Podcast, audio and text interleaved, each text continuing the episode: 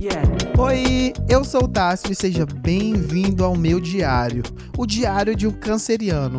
O nome já diz, né, gente? Aqui você vai ouvir muitos dramas, reclamações, reflexões, papos aleatórios e muito mais. Embarque comigo nessa viagem e vamos nessa! Você é uma pessoa ansiosa? Pois é, eu também sou. Ou a gente vai descobrir isso aqui e agora. Gente, eu trouxe uma lista para você e para mim também com algumas coisas típicas de pessoas ansiosas. E eu quero ver se isso bate comigo ou se isso bate com você também. Lembrando aqui, não sou psicólogo, não sou nenhum profissional no assunto, mas me sinto no direito aqui de falar sobre isso no meu diário e dividir com as pessoas que ouvem isso, né, que ouvem esse meu podcast, dividir com elas os meus acertos e os meus meus erros.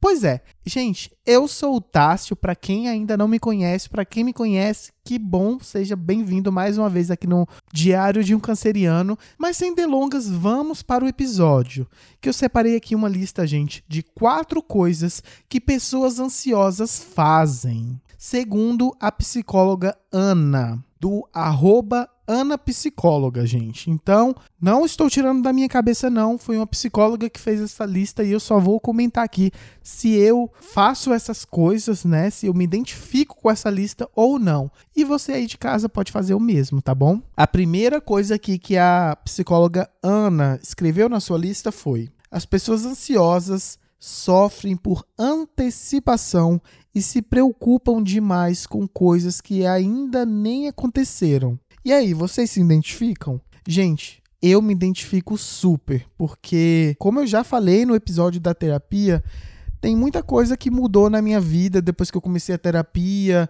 e hoje eu consigo meio que frear esses sofrimentos por antecipação. Mas antes da terapia, gente, eu tinha muito isso. Eu sofria por tudo. Já falei aqui também, né? Tem um episódio onde eu falo que eu sofri pelo boy antes mesmo de ter o primeiro encontro, para você ver. Eu sofria, ficava depressivo, angustiado, só porque eu tinha medo de não dar certo com essa pessoa que eu nem conhecia ainda. Mas hoje eu consigo mais frear esses sentimentos e também se preocupar demais com as coisas, né? Isso é muito típico de uma pessoa que é ansiosa. Eu também era muito assim, eu me preocupava com tudo e com todos. Eu falava certas coisas e depois eu ficava na minha cabeça, meu Deus, eu falei isso, o que que a pessoa vai pensar? O que que ela tá pensando de mim? E aí eu já ia criando uma história na minha cabeça e aí eu já começava a ver a pessoa com quem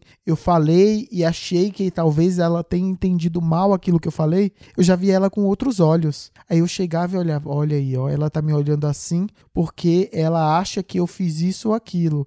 Eu tinha muito isso, por exemplo, com a minha ex-chefe do meu último trabalho que eu tive em uma loja. A gente vivia num, numa brigaiada, eu e ela, porque eu olhava para a cara dela e eu pensava que ela estava pensando isso ou aquilo de mim. Às vezes ela nem estava só estava preocupada com o marido dela, ou estava com diarreia, ou de TPM, não sei. Mas na minha cabeça, eu já pensava que ela estava é, com aquela cara fechada porque eu fiz isso, porque eu fiz aquilo, porque eu deixei de fazer aquilo ou aquilo outro.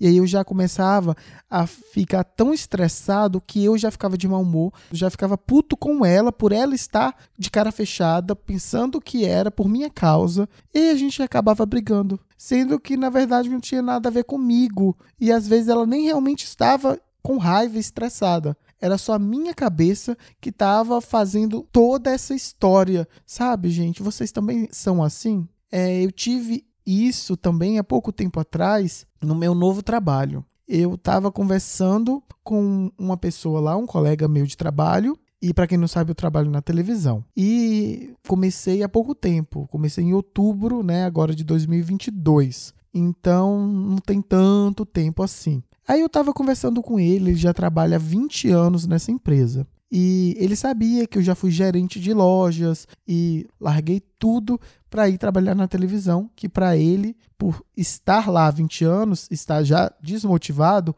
ele acha que é um trabalho ruim. E o meu trabalho na loja, para ele era um trabalho bom, só porque eu trabalhava em uma marca boa. E aí ele foi lá e me disse: Tássio, eu tenho uma, uma amiga da minha mulher, ela é gerente de uma, de uma loja de uma marca muito famosa. Eu não me lembro, gente, se era Gucci, se era Prada, se era Burberry alguma dessas marcas assim. Eu fiquei tão estressadinho que eu nem lembro o nome da marca. Mas ele me disse que é a amiga da mulher dele trabalhava nessa loja, era gerente e que estava precisando de um subgerente. E se eu não queria trabalhar para essa mulher, porque eles davam uma comissão muito boa, além do salário que era bom, ainda tinha comissão e isso e aquilo, e era perto da minha casa, porque esse meu trabalho da televisão precisa de uma hora para chegar lá, são três conduções, mas que eu faço com o maior prazer, porque era meu sonho trabalhar na TV. Mas ele me falou isso. Muito tempo já não estava mais com esses problemas, sofrendo por antecipação e tal. Estava muito bem e controlado por causa da minha terapia, né? Mas nessa hora me veio uma recaída. Eu senti todo aquele pânico, aquele medo, aquela angústia que eu sentia quando eu estava mal. Eu comecei a sentir nessa hora também, quando ele me disse isso. Porque na minha cabeça eu pensei, ele está querendo me dizer alguma coisa. Será que ele ouviu que querem me demitir e por isso ele está querendo me arrumar um trabalho? E aí eu entrei nessa paranoia. E aí eu perguntava para ele, mas por que você está me falando isso? Você sabe de alguma coisa que eu não sei? E aí ele, não, só estou falando isso porque eu vejo que você demora uma hora para chegar aqui e uma hora para ir para casa.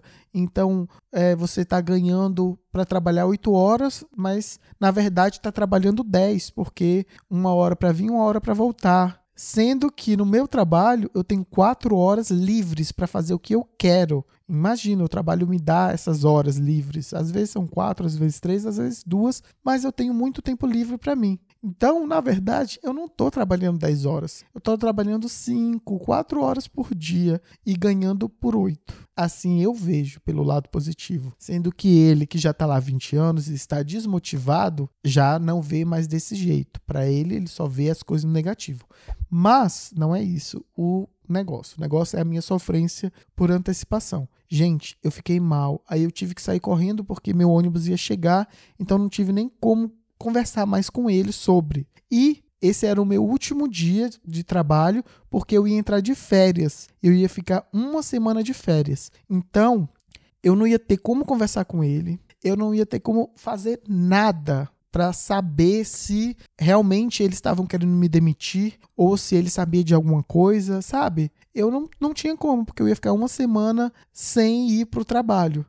E no ponto de ônibus, gente, eu fiquei pensando nisso. Aí já coloquei uma música triste, que eu sou assim. Aí eu me entrego à sofrência mesmo. Coloquei uma música triste, NX0. Fiquei ouvindo e falando: Meu Deus do céu, será é o trabalho que eu mais amo na minha vida? Agora que eu consegui, eles querem me demitir, tá babá. Ai, fiquei com isso na cabeça, fiquei com isso na cabeça, sofrendo, sofrendo, sofrendo. Depois eu parei para pensar e fiz como a minha psicóloga já tinha me falado, que eu falei aqui para vocês, que é saber o real motivo da sofrência. Parar, analisar por que, que eu estou sofrendo. Eu tenho um motivo para sofrer? Eu tenho um porquê? Eu vou ser demitido? Eu estou fazendo meu trabalho errado? Aí eu parei para pensar. Eu estou fazendo meu trabalho super bem, então não tenho motivo para me demitir.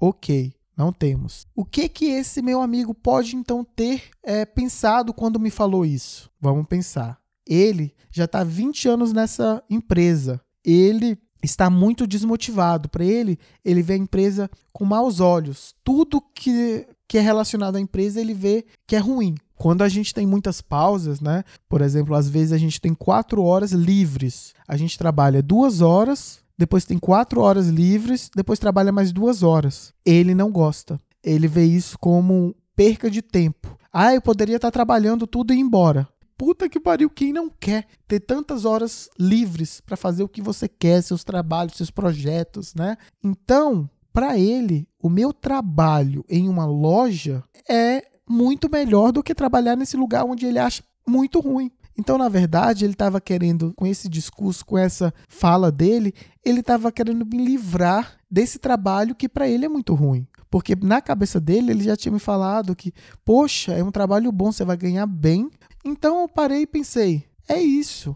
Na verdade, eu não tenho que me preocupar, não tenho que ter medo de que alguém está querendo me demitir, sofrer por antecedência, sendo que na verdade só foi um colega que queria me ajudar, que pensou: poxa, esse menino precisa de uma hora para vir para o trabalho, que é uma porcaria. Então eu vou oferecer para ele um trabalho que é do lado da casa dele e que ele vai ganhar muito e vai poder estar atendendo os clientes, se comunicando com os clientes que na cabeça dele ele não conhece o trabalho, como é que funciona realmente, né? Essa coisa de atendimento ao cliente e achou que seria um trabalho maravilhoso que estaria me ajudando nisso. Então, a partir desse momento que eu parei para analisar tudo, eu parei de sofrer, eu parei de me preocupar, mas que se eu não tivesse ido à terapia, pedido ajuda e a minha psicóloga tiver, não tivesse me ajudado nisso, talvez eu teria entrado num buraco e estivesse sofrendo e ficaria as minhas férias de uma semana todinha sofrendo por causa disso. Então, eu falo para vocês, não sou um profissional da área, mas se você é assim de ficar sofrendo por alguma coisa, primeiro pare, pensa no porquê que você está sofrendo, a causa desse sofrimento. E se essa causa desse sofrimento tem realmente um fundo de verdade, se realmente tem uma possibilidade disso ser verdade. Então, gente, depois disso tudo, se ainda você acha que deve se preocupar, ok. Mas se depois disso tudo você vê que não tem uma lógica, parou, acabou, esqueça. E procure ajuda. Procure uma terapia que é sempre bem-vindo e é a melhor coisa sempre. É isso, mas vamos lá. O próximo tópico aqui, o próximo ponto da Ana Psicóloga, arroba Ana Psicóloga, gente, foi Pessoas ansiosas criam pensamentos catastróficos, acreditando que tudo vai dar errado no final. Foi justamente o que eu acabei de falar para vocês. Eu fiquei lá no fundo do poço, meu Deus, vou perder meu emprego. Se eu perder meu emprego, o que, que eu vou fazer da minha vida? Eu não quero mais viver, porque eu só quero viver se eu tiver trabalhando na televisão, que é o meu sonho desde criança. Mas eu parei, pensei e consegui chegar no ponto de que não tem nada a ver. Outra coisa que aconteceu na, comigo uma vez, para vocês verem a loucura que é a pessoa ansiosa, foi que eu tive um sonho com a minha irmã eu acho que eu nem contei isso para ela. Mas eu sonhei, gente, que a gente tava na praia, lá em Porto Seguro. Aí a gente ia pra praia. E aí a gente tava no ponto de ônibus. Tava eu, ela, ela era ainda um, uma criança de uns 4, 5 anos. Isso no sonho, porque ela tem 25, 26 anos. E tinha um bocado de drag, um bocado de gente também, tudo indo pra praia com a gente. Uma loucura. Tudo bem, o ônibus chegou. E aí eu pedi para ela ir lá na frente do ônibus para perguntar se esse ônibus parava lá na praia tal que a gente queria ir. Só sei, gente, que ela foi, entrou no ônibus e o ônibus fechou a porta e andou com ela dentro. E ela era uma criança, então eu fiquei desesperado e pulei na porta do ônibus que estava fechada e fiquei lá na porta pendurado e o ônibus andando e eu falando para ele parar para liberar minha irmã e ele não liberava, não deixava ela e andava cada vez mais rápido. Só sei que a gente andou muito, muito, muito e eu pendurado naquela porta, né, em tempo de cair. E ela lá dentro, ele segurando ela forte, não deixando, e falava que não ia soltar. Só sei que no final, os policiais fizeram uma barreira com aqueles grampos, sabe? Que é para é, furar o pneu do ônibus para parar.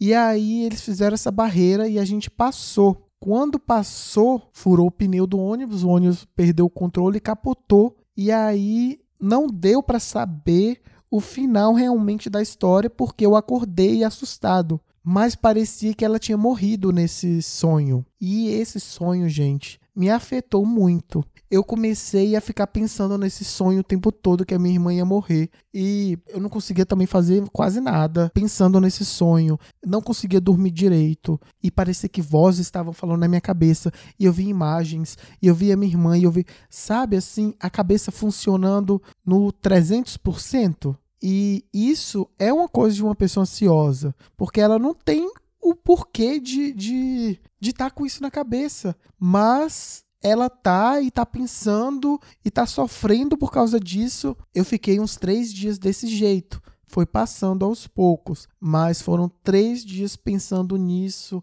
até que eu fiz a mesma coisa. Eu parei para pensar. Falei, gente, não tem porquê eu estar sobrecarregando a minha cabeça com isso. E era uma coisa involuntária, porque eu não queria, mas mesmo assim isso estava na minha cabeça o tempo todo. E aí eu comecei a meio que soltar isso, é, meio que meditar. Meditar não, porque eu não medito, não sei meditar. Mas colocava uma música e tentava pensar em outras coisas, colocava um podcast para eu rir e ficava realmente ouvindo o podcast, porque eu tenho uma mania, que isso também é uma mania de gente ansiosa, que eu coloco um podcast e fico no celular vendo TikTok com a televisão ligada, passando uma imagem de um vídeo qualquer do YouTube. Então, a cabeça não tá em nenhum lugar, sabe? Então eu parei e me concentrei em uma coisa só e isso foi passando, foi saindo. Então às vezes a gente realmente tem que concentrar nossa cabeça em outras coisas para que aquela coisa, aquela catástrofe que a gente está sentindo e vendo, para que aquilo saia que a gente despeje aquela coisa ruim e que aquilo vá embora mas isso é muito real na vida de uma pessoa ansiosa. Criar esses pensamentos catastróficos, acreditando que tudo vai dar errado no final. Isso é muito, muito, muito. Mas para isso tudo, como eu já disse aqui, há um remédio que é a terapia, tá bom? Vamos para o próximo tópico. O próximo é: as pessoas ansiosas se desesperam com medo de errar, de passar vergonha ou de ser criticado. Também é uma grande verdade e eu também tinha isso pra caramba. Hoje em dia, graças a Deus, passou. Não só pela terapia, mas por, por eu me amar, por eu gostar de mim do jeito que eu sou, eu acho que é também pelo amadurecimento, né? Eu já vou fazer meus 30 aí daqui a pouco, vou fazer 29 esse ano. Então também eu já amadureci pra caramba. Claro que tem muita coisa ainda para amadurecer, para crescer, para entender, mas nesse ponto, graças a Deus, eu consegui refletir e saber que eu não sou perfeito e sempre vou errar e tá tudo certo. A gente erra, erra, erra até que a gente entende que a gente errou naquilo tanto que a gente sabe que não vamos repetir esse erro, vamos fazer melhor. Então, nesse ponto, graças a mim, a minha terapia e ao meu amadurecimento, eu já não tenho mais. Mas também já tive muito medo de errar, medo de passar vergonha, de ser criticado. Como eu disse no trabalho mesmo, eu sempre tinha medo das pessoas entenderem errado o que eu queria falar ou o que eu estava fazendo, sempre tentava me, me explicar o tempo todo. Eu sempre estava tentando me explicar para as pessoas, ou se não, tentando sempre fazer as coisinhas bonitinhas para a pessoa ver que tá desse jeito, tá organizado, sei lá, tá bem feito, sempre pensando nas pessoas. Hoje em dia, gente, não, eu faço o meu, vamos supor, trabalho. Eu não vou fazer pensando na pessoa. Ai, vou fazer assim para a pessoa ver que eu sou bom. Não, vou fazer o meu. Se a pessoa entender de uma forma diferente, ela que venha falar comigo e a gente conversa e eu vou explicar. Eu não fico mais com esse medo e, e não fico assim apreensivo de, meu Deus do céu, que vão pensar. Não, não tenho mais isso, isso não faz mais parte de mim. Vamos para o próximo tópico. Pessoas ansiosas frequentemente deixam coisas importantes para depois. Elas procrastinam. E isso, gente, 100% eu. E até hoje eu sou ainda a pessoa da procrastinação. Por exemplo, para gravar podcast ou vídeo, né? Para quem não sabe, tem um canal no YouTube que é o Contando Histórias com Tássio, que é um canal de histórias. Eu conto histórias reais, reportagens, crimes famosos que aconteceram no Brasil e no mundo. Contei o da Eloá, que foi mantido em, em cárcere privado pelo ex-namorado e acabou falecendo. Contei também da pequena Isabela Nardoni. Contei do massacre do Carandiru Ai, gente, conta um bocado de coisa lá. Mas eu fico com uma preguiça de gravar vídeo, até mesmo com podcast às vezes. Eu empurrei uma semana toda para gravar o episódio. Hoje eu tô gravando dois episódios porque me deu vontade, mas empurrei com a barriga. Eu fico, ai, depois eu faço, depois eu faço. Antes eu era bem pior, porque eu, antes eu era muito inconsequente mesmo.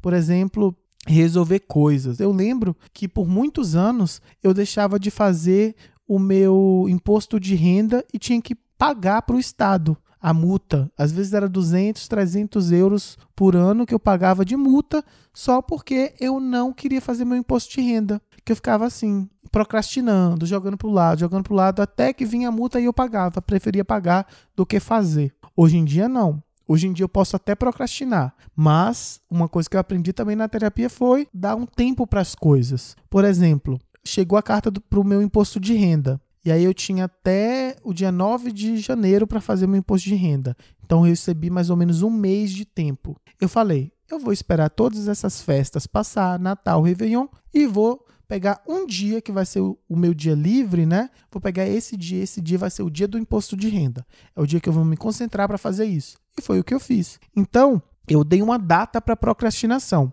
Acordei no dia, tomei meu banho e fui levar lá pro contador para fazer meu imposto de renda. E é isso. Então, eu acho que uma boa dica para você que também é assim de procrastinar, assim como eu, é dar prazo para as coisas essa coisa de procrastinar, eu tô mudando na minha vida. Ainda tem muita coisa que eu procrastino, muita. Mas eu vou dando tempo ao tempo, vou fazendo cada coisa de uma vez, não vou me sobrecarregar, porque isso também ajuda a gente a procrastinar. A gente se sobrecarrega de tanta coisa que aí o nosso corpo vai fala que não quer mais, não vai fazer. Eu percebo, eu lembro dos primeiros dias da minha terapia, a gente conversou muito isso sobre procrastinação. Eu lembro que ela fez uma atividade comigo que foi colocar uma cadeira na minha frente e aí eu sentava em uma cadeira e esse era eu procrastinador. E na outra cadeira eu sentava lá e era como se eu estava me respondendo falando por que, que eu procrastinava.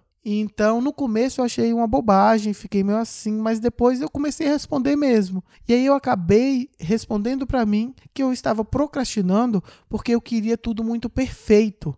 Então, o meu corpo, eu, meu cérebro, minha cabeça falava: "Não, vamos deixar para lá, porque isso não, não me traz felicidade, não me traz alegria, só me traz coisas ruins. Eu perco meu tempo, eu perco meu sono, eu perco é, de ver amigos, de ver fazer coisas, de dormir para fazer certas coisas. Então eu começo a procrastinar porque vem aquele sentimento ruim de ter que fazer aquilo. Então eu aprendi que eu estava procrastinando porque eu queria tudo perfeito e nada é perfeito. Então eu fui entendendo isso e levei para minha vida toda. Não tem que ser perfeito, por exemplo, no trabalho. Eu não tento ser o melhor, não, não tento, gente. Eu chego lá mediano e aí tem vezes que eu sou muito bom, tem vezes que eu estou na média, porque se você começa já dando todo o seu gás, isso em trabalho e em qualquer outra coisa, se você começa mostrando tudo de si, quando você não fizer aquilo com aquela perfeição que você mostrou, a pessoa vai reclamar, seja o seu chefe, seja a sua namorada, namorado, seja o que for, as pessoas vão notar, porque baixou a qualidade. E se você chega mediano, fazendo tranquilo, sem a perfeição. E aí você faz uma coisa muito boa, a pessoa vai te elogiar, vai falar: "Poxa, que legal que você fez isso". Entendeu por quê? Porque a expectativa daquela pessoa não é gigantesca, porque você foi mediano. Então é assim que eu levo a minha vida hoje em dia. Então fica aí a dica para vocês. Gente, e aí, você é uma pessoa ansiosa assim como eu? Me conte Vou deixar aqui, vocês já sabem, né? Vou deixar aqui no Spotify essa caixinha aberta de perguntas para você me responder se você também é ansioso, se você, assim como eu, já aprendeu algumas coisinhas para diminuir essa ansiedade. É isso, gente. Eu sou o Tássio, lembrando para vocês que sai episódio aqui meia-noite de segunda para terça. Então, gente, é isso. Eu vou indo. Bye bye. Tchau. Uau! Ah.